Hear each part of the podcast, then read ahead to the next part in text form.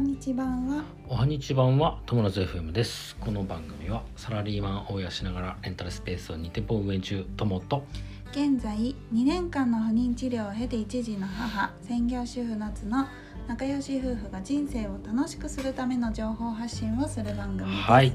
どうも皆さんこんにちはこんにち今は日ね大阪めっちゃ天気いいね、うんえ暑いぐらういん気持ちいい天えで週末だしさ、うん皆さんあのいい週末になるんじゃないでしょうか気、はいうん今日のテーマです、はい産後育児のテーマで、はいえっ、と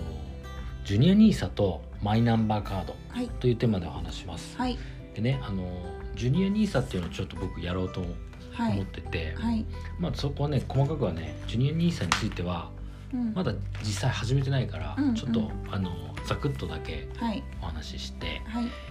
でまずそもそもにニーサってわかるかなニーサはわかるよね、なんか知ってるけどあんまやってないからまあわかんなあいのーっちゃわかんないかなまあ、その資産を運用していくんだけど、うん結局そのまあ投資信託みたいなもんだな,、うんなんかこうか積み立てとは違うの積み立てだね積み立て貯金みたいなジュニアニーサも積み立てだね積み立て貯金って変か積み立てていくなんかそうそうそうそう生命保険みたいな感じそうそうそうそうでも保証があるわけじゃないのかお金を積み立ててってるって生命保こと険みたいなもんじゃないあのす何かあったらお金一時金とは出ない出ないそういうもんじゃないあの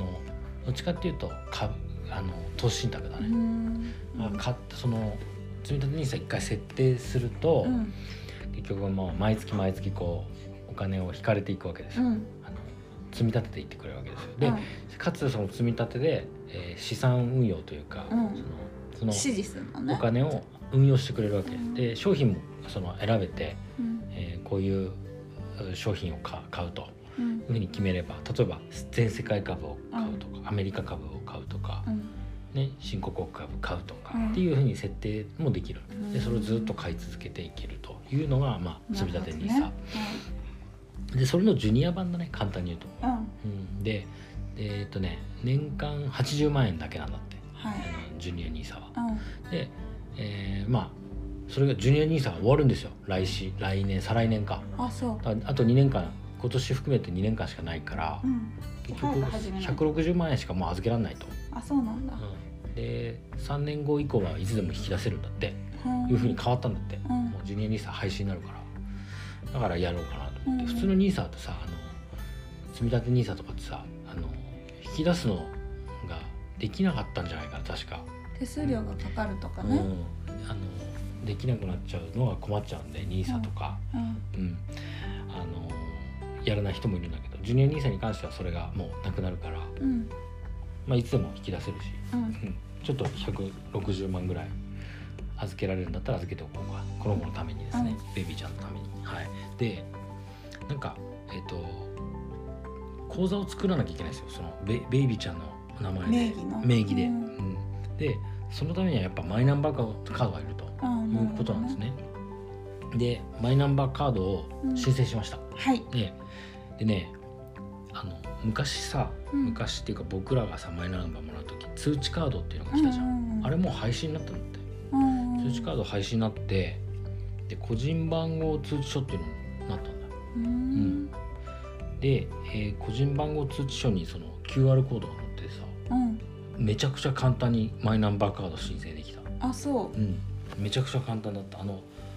まあベイビーちゃんの顔の写真を撮りますね、まずはいあのまあ、普通の証明写真みたいな感じかな、でし背景がね白くとか無地じゃないといけないから、はいはいまああの白かこグレーかうんかな、ううんんうんで、まあ、タオルとか引いてさうんうん普通に寝かしてパシって撮ってうんその写真アップするだけはあほ赤ちゃんのさうん写真なんてさ、変わっちゃうもんね顔は顔すぐ変わっちゃうけど、いいんだねそれそでれもでもいいんねだよねしょうがないよね、でまたこれ、うんなんか写真変えるタイミングいつかやってくるのかそうだね更新しないといけないねそうだよねうんっていうような感じなんですよえー、じゃあこれでもうこの子は、うちのベイビーちゃんはマイナンバーカードをうんうん申請したから届くのを待つってことそうですね。えうえんでえっ、とマイナンバーカードさ、まあ、普通に過ごしてたらべ子供のマイナンバーカードなんかいらないわけですようんね。ないねうんただまあ口座今回ジュニア NISA やりたいというのとか、まあ投資信託とかねもしうん子供の名前でやるんだったりうんするんだったら、まあ、作っておいた方がいいのかななるほどというね感じですね。うんでジュニア NISA はねもしできるならうん皆さんもやった方がいいうんめちゃおすすめ。で一応僕160万を今年と来年で入れて、うんでこの子が、まあ、18歳になるまでうんにはシミュレーションで、まあ、普通にシミュレーションすると800万850万とかになるあの160万が160万がでもそれでもまあ18年間運用するからね、うんうまんあ、そのぐらいなんだけどほっといてほっといてそうなるそんなのそうそうでその3年後に引き出すっていうのは別に引き出さないでそのまんまにしそうてそおうそけうばそうっそうていうそういうここととかそういうことそういうああそういうこと、うんことかそうそうそうでやった方がいいでしょやった方がいいようん、でねまあその例えばね外学校はねどうなるかとかわかさんないね行きたい学校があるとかさ、うんまあ、僕がもしかしたらねその頃はあの病気で倒れてるかもしれないからそうだよね何があるわかかん分ないかんないかかららねねうんまあ、一応でねやっといた方がやっぱおすすめだと思うで積み立て NISA もそうだしうんあの夏の方も積み立て NISA 始めようかそうやめやろうと思ってねる積み立て NISA で年間40万円積み立てていけるあの感じですうんでそれでまあ20年間な何がいいかってそのあれなんですよその普通さ投資信託とか株とかだとさあの所得税が取られるんだよ、はいはい所得に応じてその増えた分にその課税さ課税されちゃうそんりそうですだよよねあ18年後その160万800万に増えてうんその増えた、えー600何ぼにうんこう課税がドーンってくるわけ、うんうん普通はねうんもう NISA はないのそれがあそうめなんだ免税なのあなんかそれそうそう始まっただか頃らにだからそうだから1000万円以下だとどうのこうそうのそとうそかそういう系だっけう、なんんだかからやったら方がいいんじゃないかうんということですね。で今あのー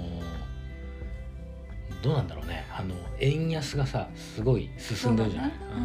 うんでまあそれもあるからまあ資産をこう分散してね現そう金だねだけ持っとくよりも、あのいろんなもの不動産とかさうんか、まあ、株とかさ、うん、いろんなものにこそううだね分散して置いとくのがいいんじゃないかと。はいいうところですかね。まあ、ちょっとねこの仕組みあのジュニジュニアニーサちょっと始めてうん実際始めてまた、あのアップデートはいしますんではいはいてな感じで大丈夫、はとりあえいず